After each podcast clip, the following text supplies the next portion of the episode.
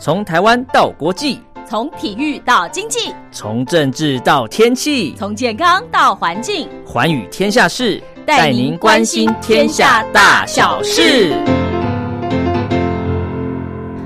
收听《寰宇天下事》，我是陈燕，在每个礼拜四、礼拜五的早上七点到八点，晚上的十点到十一点，在光华之声的频道中波八零一八四六七一一九八一，以及短波九七四五跟六一零五千赫，在空中我们共度一个小时的节目时光。是的，又到了礼拜四、礼拜五啊，这是陈燕在空中跟您会面的时间喽。礼拜一、礼拜二是由茉莉所主持的《听心灵在唱歌》，礼拜三呢是。黄轩的宝贝宣言，好，礼拜四跟礼拜五就由陈燕在空中跟您唠唠叨叨讲一些寰宇天下事。那么在今天节目一开始为您播出的歌曲是季燕玲带来的《可不可以》。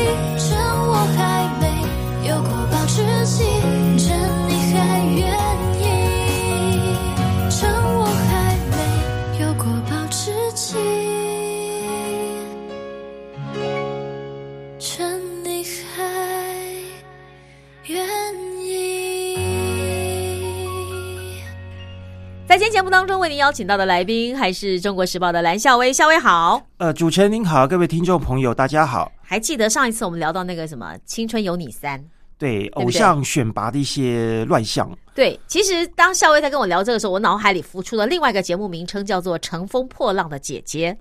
对，这个在刚刚陆校威说简称，浪姐。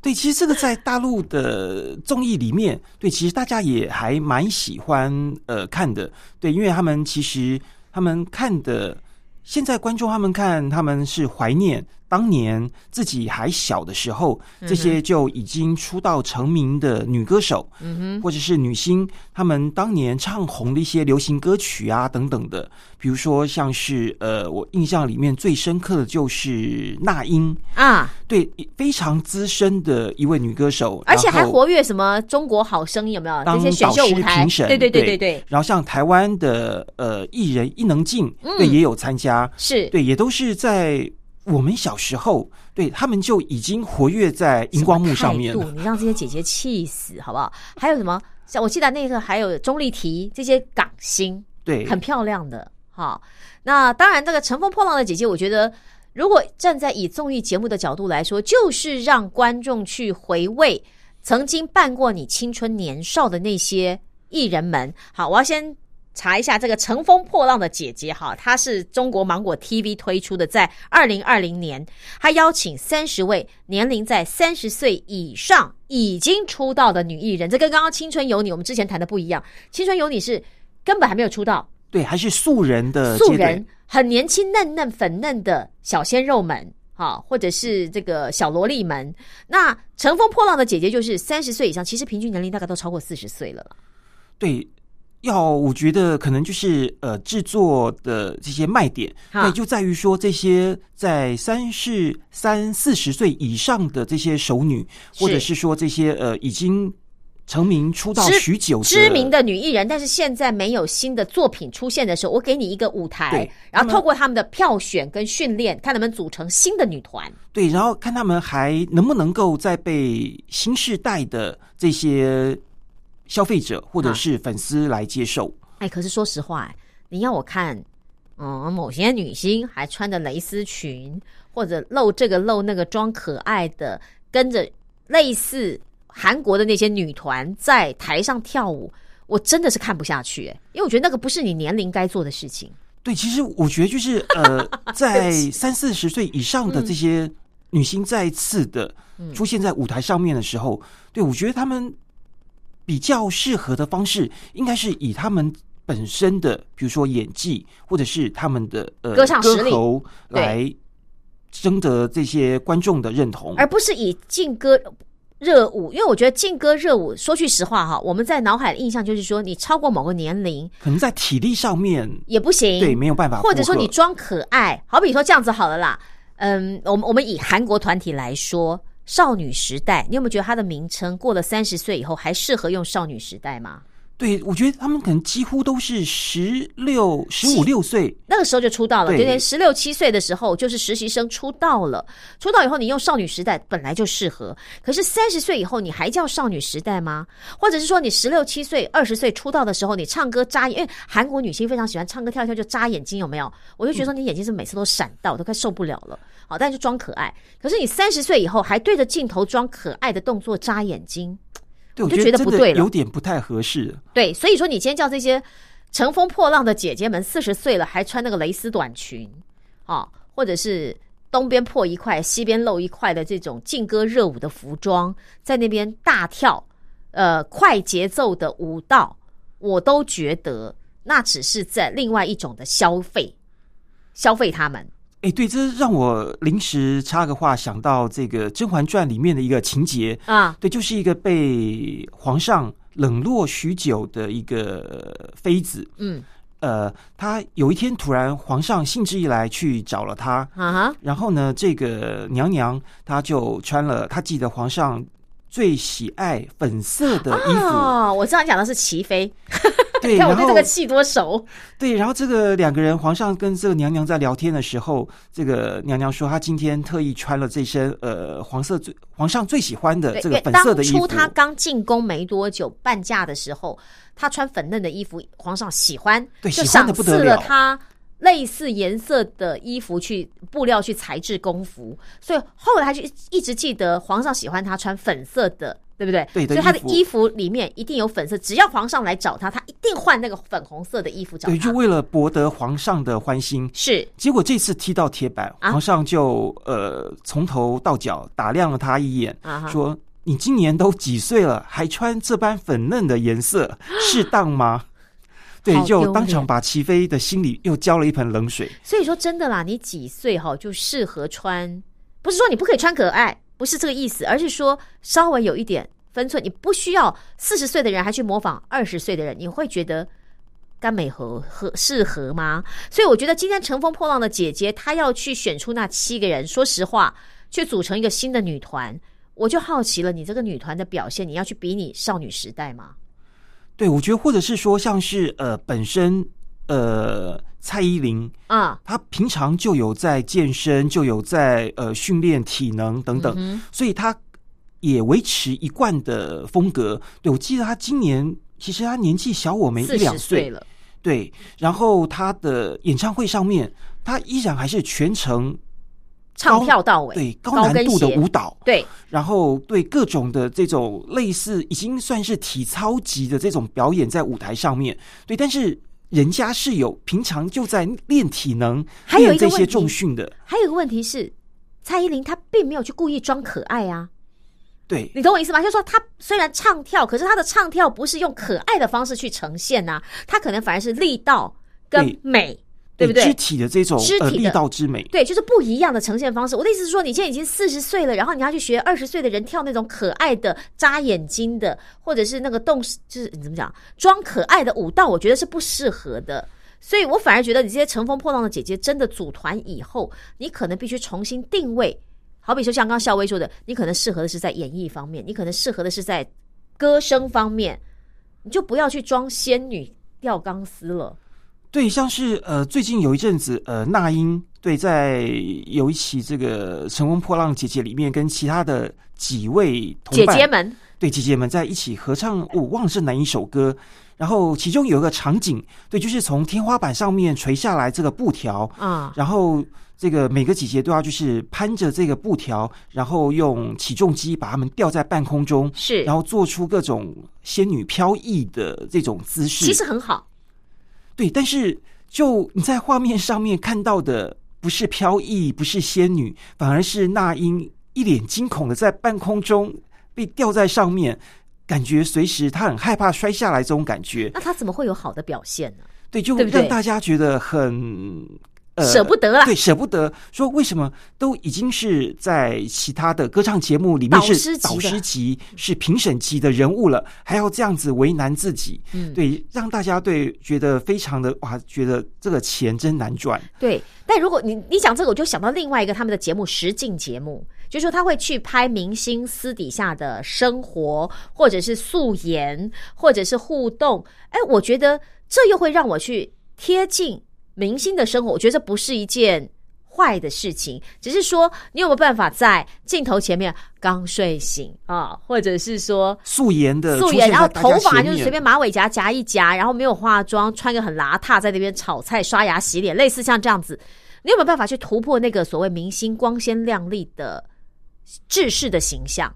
所以这种贴近生活的，其实它也吸引了一群粉丝在观看实境生活。对，结果啊呃有一集的节目忘了是什么呃节目的名称，但有一集节目就是我们刚刚讲这个《甄嬛传》里面的、呃孙俪演孙俪的这个她身边的宫女，一个叫景系的角啊，色，几戏啊哈对，是我记得是孙茜演的。啊哈，然后在有一集的节目当中，呃，她必须跟呃其他的年轻演员排练一出舞台剧，排练一出戏。嗯，结果在这个排练的过程当中，这个孙茜对她对年轻的女演员，我记得叫做一个小斐的，啊，对，就是今年呃非常卖座的贾玲的电影，嗯张小斐跟贾玲拍了一部非常卖座的电影《你好，李焕英》。啊对，哦，然后所以张小斐也被誉为中国大陆蛮有潜力的这个年轻女星。然后就在这档真人实境秀节目里面，孙茜跟张小斐搭档，是。然后他们在要演一出剧的时候，排一出戏的时候，张小斐就对这个新人。呃，应该是呃说错，呃是孙茜啊，对这个新人张小斐就一副爱搭不理的样子，是。就说呃他正尝试着把剧本把它理顺他的逻辑。然后对于这个张小斐要求，呃，剩下时间不多了，我们赶快来排练吧。这个要求置之不理。然后事后大家就发现，哇，原来孙茜在《甄嬛传》里面演锦汐这个角色的时候，非常讨人喜欢，因为她呃非常的忠心，非常的护主，对，让大家对这个角色非常的认同。嗯但是竟然在现实的这个实境秀里面，他对新人下手，或者是是给新人摆脸色看，完全不手软。对，让大家对孙茜本来的这个面貌，大家大吃一惊。哦，原来他是会私底下是这样子的。欺负新人的一个演员。啊，所以有的时候这实境节目也可以让我们看清楚某些人的嘴脸了哦。好，不过我又讲到说，这个就是大陆呃一些各式各样的电视节目，待会儿我们可以继续聊这个话题，因为对贾玲来说，你说她导演了呃《你好，李焕英》，对不对？对其实我认识她是因为她表演那个什么《喜剧人》里面，她表演一些小品，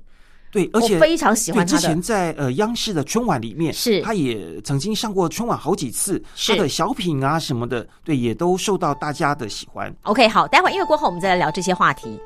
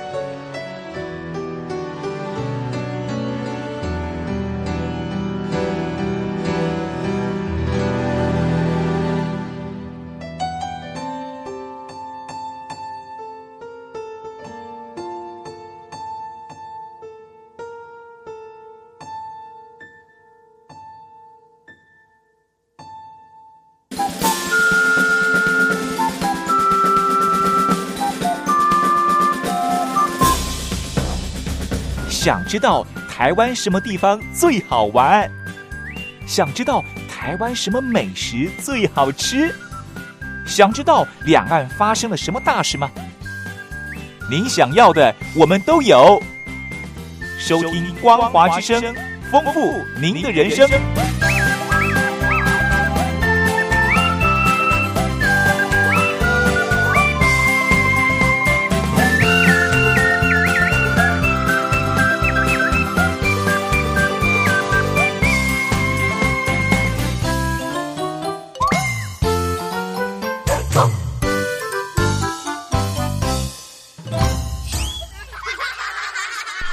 好，刚刚在听音乐当中，陈燕还在私底下跟校威在聊这些一些电视节目哦。哦，我刚刚要先讲到贾玲，因为贾玲是我在哎，我也是莫名其妙就看到，你知道，YouTube 有的时候或者是 FB，它会有一些推播的一些节目。然后有一次我看到她演的那个小品，我觉得好好笑哦，所以我点进去看，点进去看也就算了，我就开始去找一系列她在《喜剧人》里面的表演。当然，也因此我认识了一些《喜剧人》里面的演员。哦，我有时候看他们表现的一些段子啦，或者是一些相声的这些，嗯，好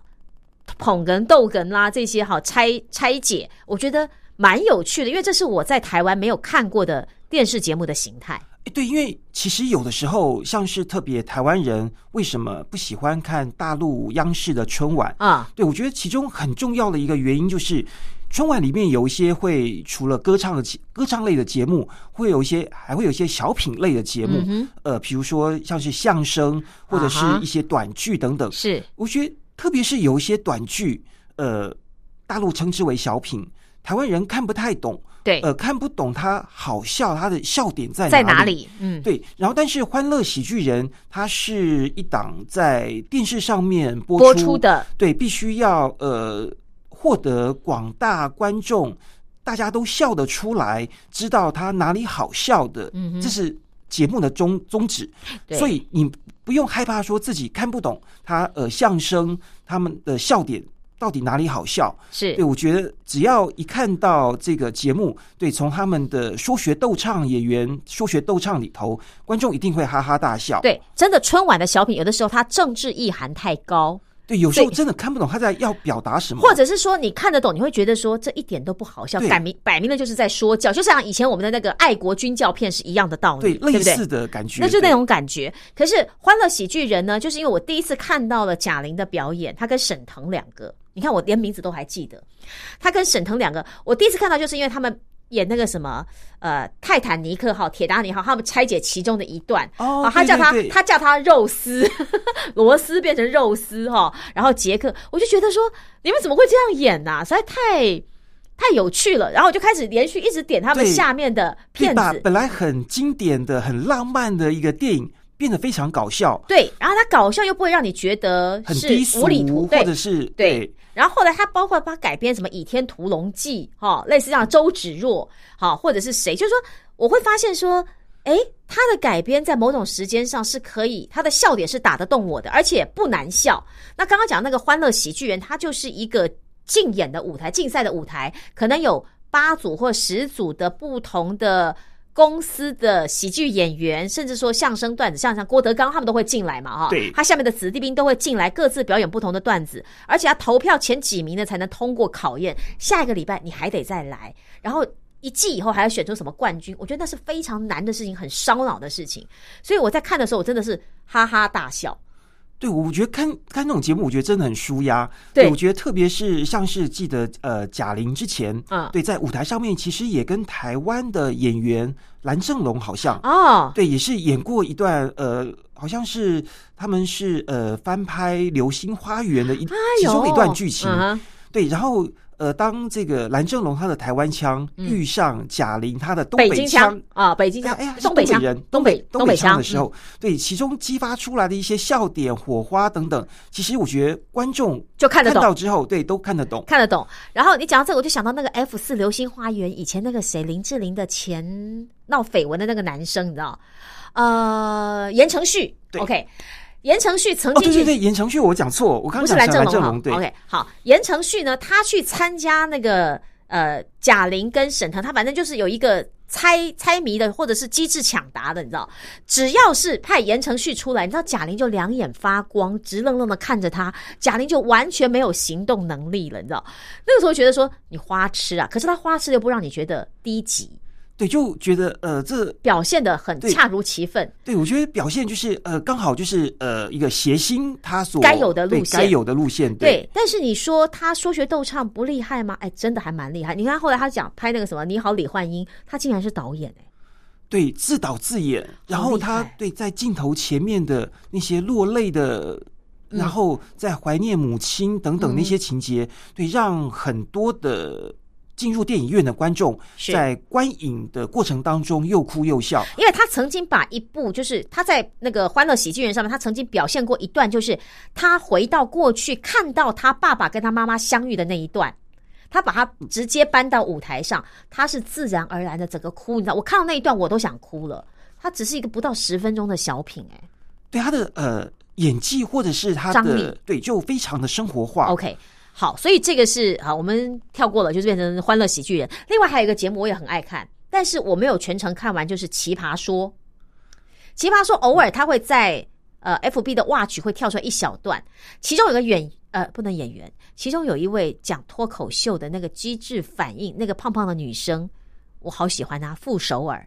对，我觉得傅首尔几乎呃每一集都会有一两句的金句，经典。对，让大让大家可以拿来呃，我觉得传送也不为过。对，所以我觉得那个就是考验你的机智，因为他可能虽然啦，我觉得题目有可能先泄题了哈，但是你是在正方还是反方，你的辩论，你所提出的论述，你要能够引经据典。但是引经据典又不是说你把四书五经拿下来背，不是那个意思，而是他把他生活中他跟他先生跟他儿儿子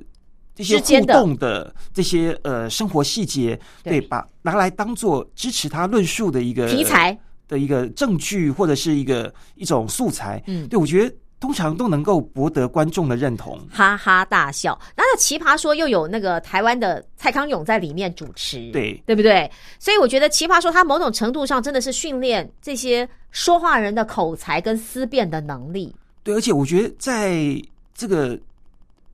演员他在舞台上面表演的时候，你就可以明显感觉到他的逻辑感非常的强。对，对，而且他就是为了要对辩论一个题目，为了要呃支持他自己的论点，是对他可以找遍各种生活里面的这种细节 是来支持他的论点。而且在歪理听起来，哎，真的有道理，哎，对，听起来哎还蛮顺理成还章的，蛮顺理成章。但是你事后细想，会觉得真的是歪理。可是当下你会觉得，你就是被他的逻辑牵着走。好，所以我觉得那个是对于一个在思考逻辑方面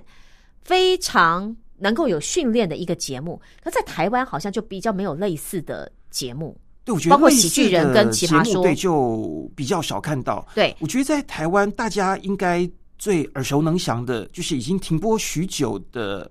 康熙来了。康熙来了，我必须说，第一，他真的就是小 S 跟蔡康永的组合，是一个奇葩，对，我觉得换了任何一个人都不对任何一个。人，像是其中呃小 S 在节目的过程当中有生产生产代班请他的姐姐大 S 来代班啊等等的，或者请别人来代班，我觉得味道都不对。对，效果就是少了那么一截。因为小 S 刚好就是在游走在那个辛辣，然后情色，有没有然后又诙谐又搞笑，的反应？对，我觉得他的那个反应是很直接的，虽然有的时候你会觉得有一些低俗低，俗，对，或者是些想说他怎么会这么呃尺度这么宽，对，教坏小孩等等？开，或者是说，呃，比方说贵妇名媛的一些行径，我觉得，呃，要套句台语台语说有尬拜金娜多塞。对不对？有嗯点教坏小孩的感觉，但不得不说，小 S 的机智跟反应让我佩服。对，尤其他呃嘴巴上知足啦损人损人的功夫，我觉得实在是太厉害。对，然后可是蔡康永又很适时的扮演那个拉回来的角色，对，因为蔡康永，对啊，大家也知道说，就是他呃饱读诗书，书是读的很多对有名的作家，是对他在这方面对就可以扮演踩刹车的角色。对，他说他有的时候扮演的踩刹车不是去拉小 S，反而是拉来宾。他说怕来宾说到过了，已经会侵犯隐私了或怎么的，他是适时扮演那个帮来宾踩刹车的角色。对，我觉得有时候蔡康永他呃主持人的角色其实还蛮贴心的。对，所以后来他到大陆去接了那个，因为康熙来了停了嘛，他到大陆去接那个奇葩说，我觉得也很顺理成章，也凸显了他在这方面的功力，因为他真的是动不动就引经据典，对不对？对然后就就可以出口成章，然后甚至他在分析这些参赛者辩论的时候，又非常的到位。对，我觉得会让人很折服他的一些对观察对参赛者这些呃不管是演讲，不管是辩论，我觉得蔡康永他的观察都非常的细微。对，所以必须要说，必须说，《康熙来了》十二年，他真的也影响了两岸电视圈，包括在这个综艺性或谈话性节目上非常大的呃影响力。像大陆还有一些，比比方说像鲁豫，是不是？对，鲁豫他也鲁鲁豫有约，有约，他与你有约嘛，就是也是访谈性也是的节目。访谈性节目，然后能够上鲁豫的节目，基本上也非常的厉害不错。但是鲁豫太瘦了，哈，对，但是后来大家发现鲁豫的节目，对他呃主持来主持去问的问题，嗯就那一套，对，就是那一套，嗯，对，就没有办法再发挥更大的观众的共鸣。或者是火花，或者当下的一些更激荡的火花。另外，我还会看金星的节目，对，其实我觉得金星的节目，对，在大陆来讲，嗯对，其实大家也非常喜欢。对，尤其像是他呃刚开始时候的金星秀，啊。对，除了后来在台湾有播播出，我就是在台湾播出的时候是看到他的节目，对，除了他的一些呃个人脱口秀的表演啊等等，对我印象最深刻就是他有一段脱口秀啊说他坐有一次坐国航的飞机从国外要回到中国的时候，这个空姐空服员推着饮料车过来，呃，面对外国人就满脸微笑的说，呃，Sir, coffee, tea or drink。然后这个，但是遇到嗯金星的时候自己的同胞的时候，黄皮肤的对，就说嗯，你要苹果汁，要咖啡，还是要什么？就啊一脸非常的严肃。制式的官官样就出来了。然后那时候金星就说，呃，他决心要好好的来教育一下这个空服员。然后等到这个空服员走到金星的旁边的时候，金星就呃。讲英文吗？哦，空服员他刚开刚开始是讲中文啊。然后也是很凶的这个口气，然后金星就当做一副听不懂的样子，嗯，然后这个时候这个空服员就转而用英英文。文，就非常的客气，coffee, tea or any drink，然后这个金金星这个时候就来了一句，就很凶的回答一句橙汁儿，然后把这个空服员气唬得的一愣一愣的，啊，然后对金星这个是，他就是要表达出对为什么就是呃，国航的有些空服员遇到这个金发碧眼的西方乘客的时候，就特别的有礼貌，但是碰到黄皮肤自己黑头发自己的同胞的时候，口气却那么的嗯严肃，或者是那么的凶。对我觉得有时候金星他在批判中国大陆当代社会现状的一些乱象，或者是呃大家难以理解，或者是嗯非常不能接受不。能接受一些事情的时候，他的点评通常都是一针见血、非常到位的。不过金星哈，我我个人比较好奇，就是说，对不起，我现在不是在批评他，而是我说以他个人出道的经历跟背景来说，他能够在中国的电视圈没有被下令不准主持，很不简单。因为你知道，他第一个他是变性嘛，对不对？然后呢，讲话言辞又很希腊，然后他总是在呃荧幕前面，他是穿旗袍跟高跟鞋，对，是他永远的招牌。招牌。对，那我很好奇的就是，哎，当初他刚开始要在电视屏幕前曝光的时候，难道没有任何一个官员们认为这样的背景是不适合的吗？其实我觉得应该金星的背景，对我觉得应该是给他非常大的一个帮助。哦尤其是他呃，因为他早年是、呃舞蹈团的演员，嗯是算是国际上面非常顶尖的舞者。嗯对，也为中国大陆在世界上赢得非常多的奖项。嗯哼，对我觉得不仅是他个人。是，就是一张招牌。是我觉得同时也是中国大陆的一个一块招牌，是在舞蹈界这边。嗯对，所以在他进入演艺圈的时候，嗯这在给他非常大的一个帮助。OK，对，算是呃，他进入演艺圈的一块敲门砖，大家呃都对他呃非常的算是非常的礼遇，或是非常的尊敬因为他过去的成绩了。对那我只是好奇说，当他的变性人的身份跟他。呃，这样的一个方式出演在电视机前面，以中国大陆比较保守，因为相较来说，在这个所谓的电视圈的发展或对影视的容忍度来说，居然会愿意让他去主持一个节目，这是让我觉得蛮讶异的。对，但是我觉得比较可惜的地方也在这里啊就变成说呃，因为金星他的最著名的也就是他的毒舌的批评，呀，对，或者是说非常犀利的这些点评，对，让我觉得大陆的有些官员受不了不。太不太对能够接受，对我这就是我好奇，说怎么可能会让他继续讲下去嘛？对，所以他的一些像是金星秀，还有一些金呃今夜百乐门啊等等的节目对，也陆陆续续的停播，就很可惜非常可惜的地方。对，所以其实哈，我觉得，当然你说两岸的在电视节目的发展上，以以前来说，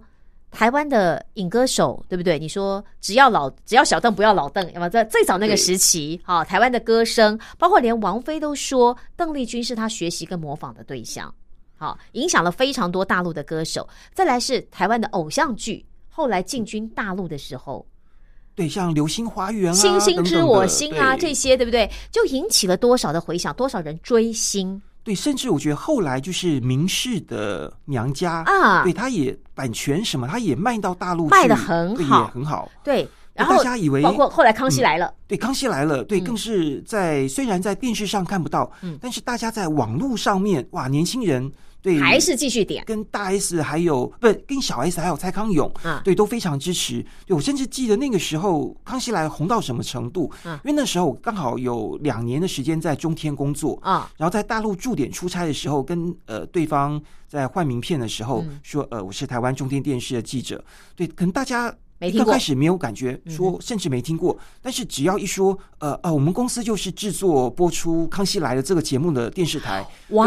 大家马上就哇，然后就说，哎，你们有没有看过小 S 蔡康永啊？等等，本人啊就对，就就开始在八卦这些节目。OK，所以可见他在大陆受欢迎的程度。所以那个时候他要停播，不只是在台湾，在大陆其实也引起了很大的回响，对，其实我觉得有蛮多的大陆观众是舍不得的。呃，甚至我觉得除了舍不得看不到这个节目之外，嗯我觉得另外一方面是非常期待两位主持人他们去大陆发展之后有没有一些更好的综艺作品。其实后来他们有有在大陆做节目，可是我后来发现就不了了之，就是无疾而终了。对，感觉上他们在台湾的这一套，对拿到大陆去，感觉上就有点在尺度上面，对，就不太好拿捏。嗯，对，之后就没了所以节目也就无疾而终。对，我就觉得有些可惜了，但是也好，这样也可以看看，其实两岸在这个所谓的言论尺度上，其实还是有差别的。后来我还想到说，广电总局那个时候为了杜绝台港电视的入侵，还要求他们的主持人不能染啊、艺人不能染头发，对不对？呃，主持人不能有港台腔，对很多的限制。对，所以有时候我都会很好奇，为什么有有些台湾演员在大陆登陆发展之后，他们演的戏剧啊什么都需要配音。啊哈，对，后来才知道说，我们很习以为常的国语，港台腔，对，在大陆人耳朵里面听起来怪怪的，是港台腔。所以所以这些台湾演员要经过配音之后，对他们的电视剧才能够在大陆上演。所以我跟笑薇两个如果要走演艺事业的话，在大陆还是要被重新配音的。对，哪怕我们已经在台湾算国语很好的人了哈。好，所以这个两岸的一些电视节目的比较啦，或者是话题，休息一下，待会儿音乐过后我们继续回来聊。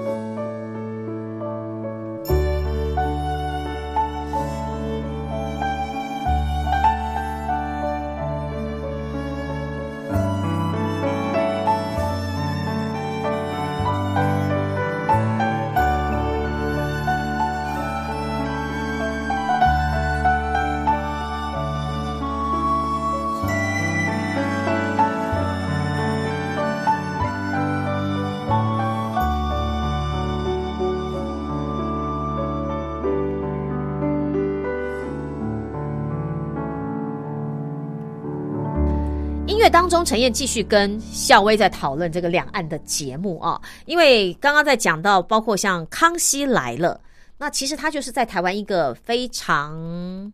常年长寿，而且是受欢迎的一个算综艺型的节目嘛。对，而且主持人小 S 他百无禁忌，非常辛辣或者是犀利的一些谈话，对对，让大家觉得听了非常过瘾，非常精彩。因为有的时候他直接去奚落那个，比方说呃一些艺人的时候，是完全不留情面的，对，或者是说在反应之快的，跟一些女艺人呃在比在做节目效果的时候，比美对比美啦，或者比是什么的时候？对小 S 会尽量的把会攻击对方，啊，对说人家什么身材不好啦，或者是跳舞跳的也不跳够好。舞跳的不够好等等的，因为小 S 自己是呃会跳国标舞，对对，所以他会经常在节目效果上面会做的很足，会让大家看了非常过瘾。过瘾，对。但是也有人说，哎，他很。比方说这个节目很低俗，又或者是尬派跟那多塞，因为他可能会有些价值观的问题，这当然是值得讨论的哦。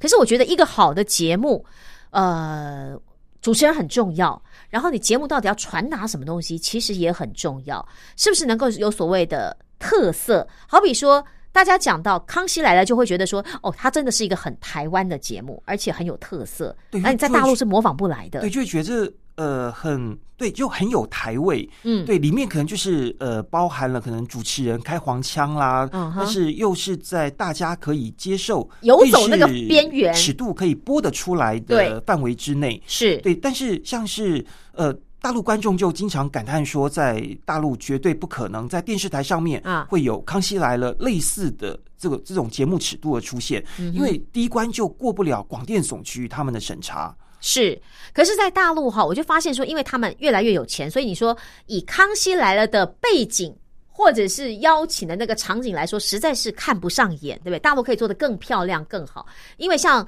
呃《康熙来了》的这些人马，就是小 S 跟蔡康永他们结束以后到大陆去做的那个节目，哇，那个场景之漂亮的，我有看过一两集，后来就无疾而终了。可能就像你说的，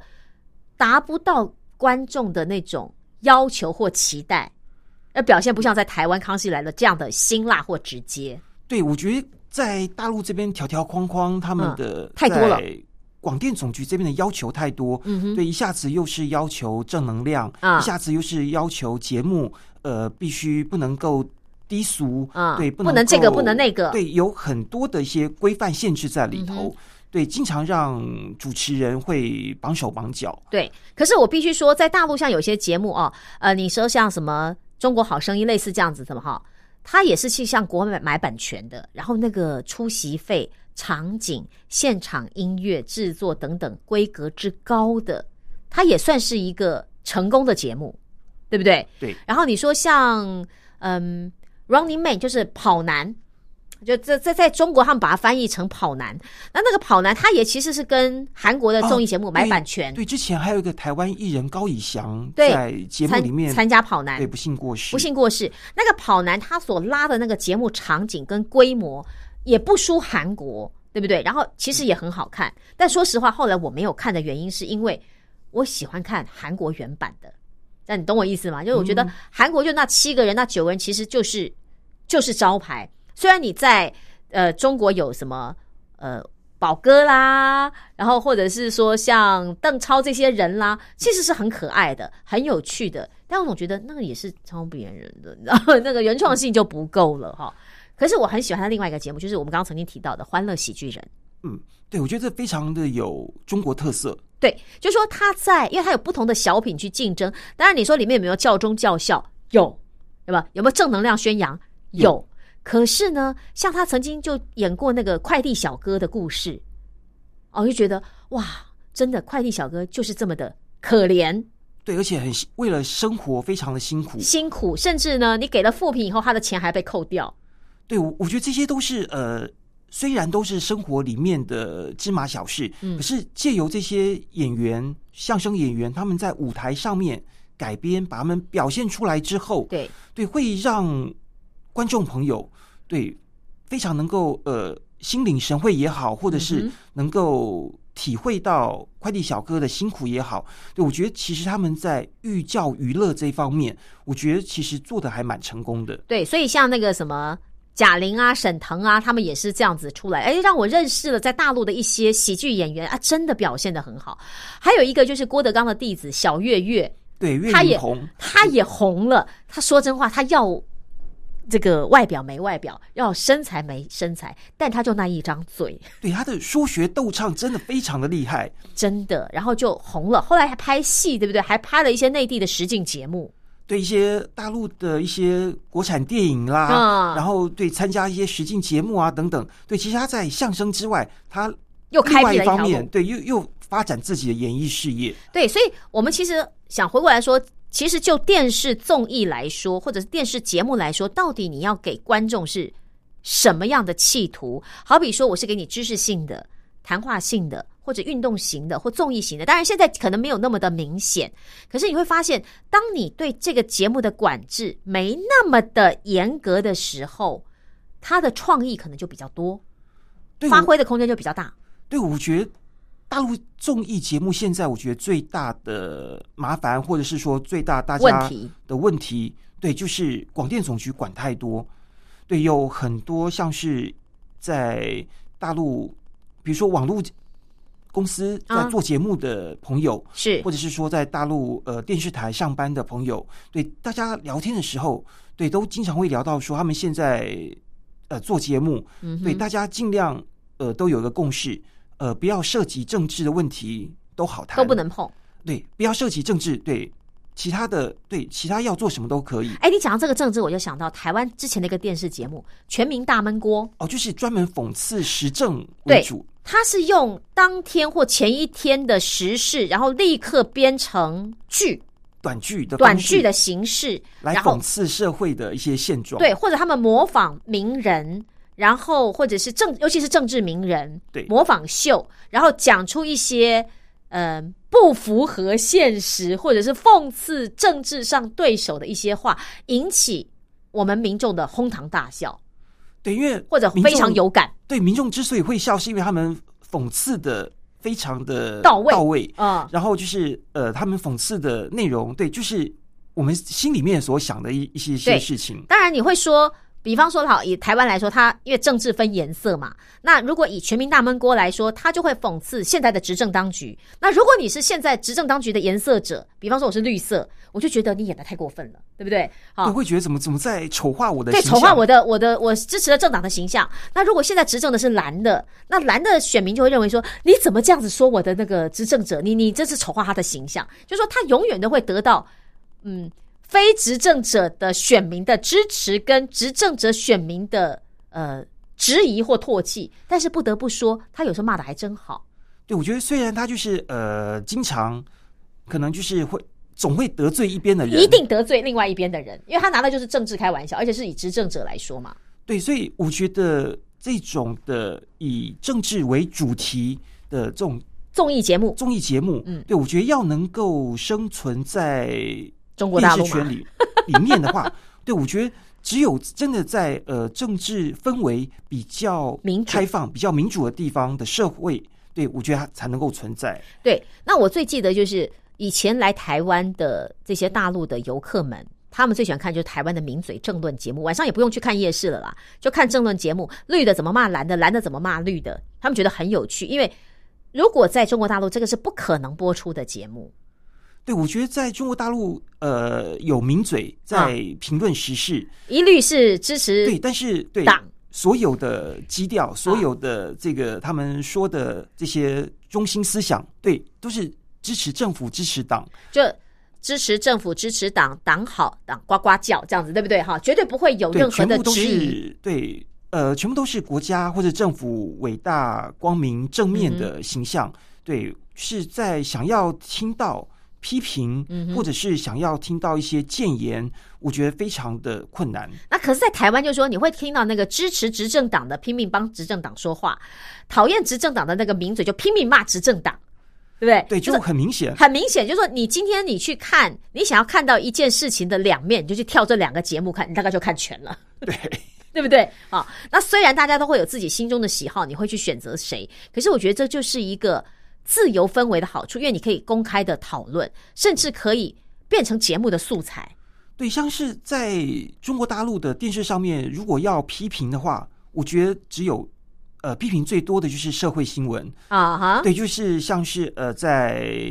另外一集节目里面，我们曾经提到过的那个呃倒牛奶的哦，青春有你三那个，对这变成一个社会事件之后，对，然后大家可以来批评，对，对，然后要在政治上面有一些负面的批评的话，是绝对不可能不可以的事情。可是这些话题在台湾，它却不是一个公开的，呃，不可以做的事情，对不对？对，在台湾，它是一个呃，大家可以接受，或者是说大家已经呃习以为常，嗯变成大家生活上面的一部分。虽然大家在大陆也是说政治是呃大家日常生活的一部分，但是我觉得在台湾反而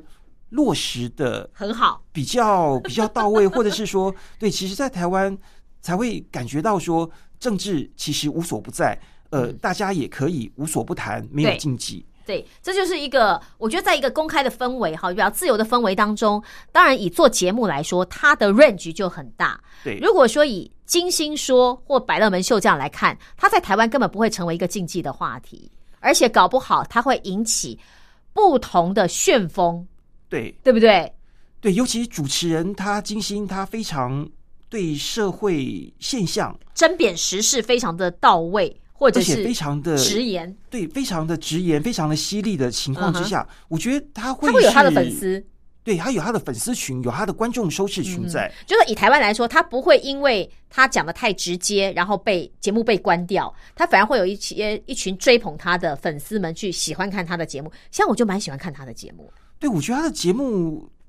虽然是谈的是大陆的事情，嗯大陆的一些社会但我想看他的批评的方式。对，但是对用词嗯身为台湾的观众来讲，对我觉得这个是可以代表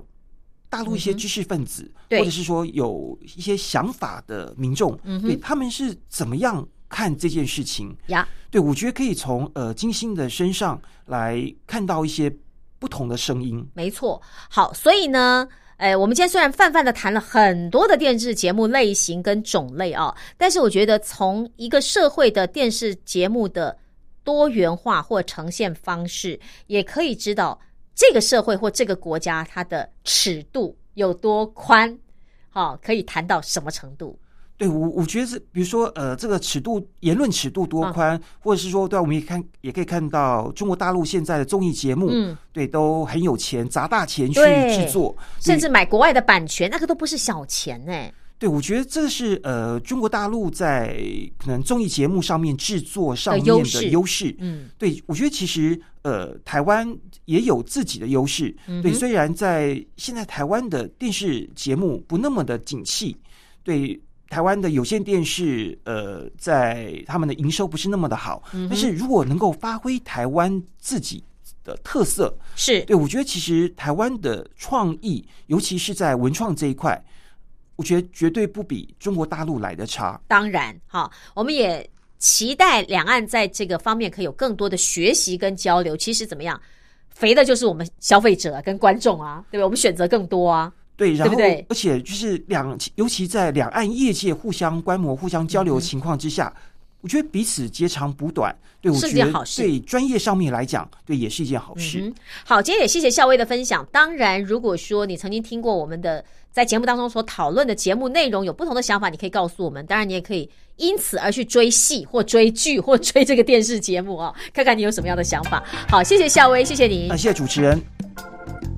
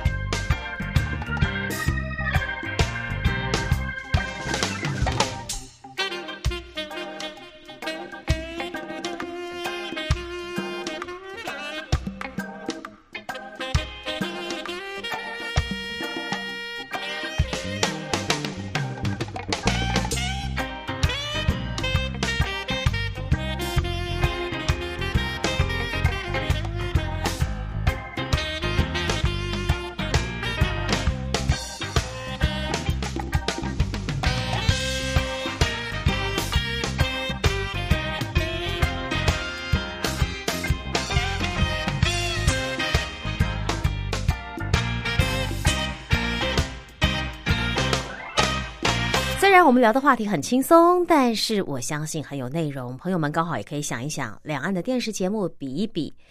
看一看到底哪个好看，或者是哪个真的呃会抓住你的眼球哦。当然，两岸各有所长，我觉得就各自好好的发挥，吸取别人的长处，而且呢，有的时候看看别人的节目，想想自己我可以有哪些改进的地方。我是陈燕，感谢您的收听，我们明天见，拜拜。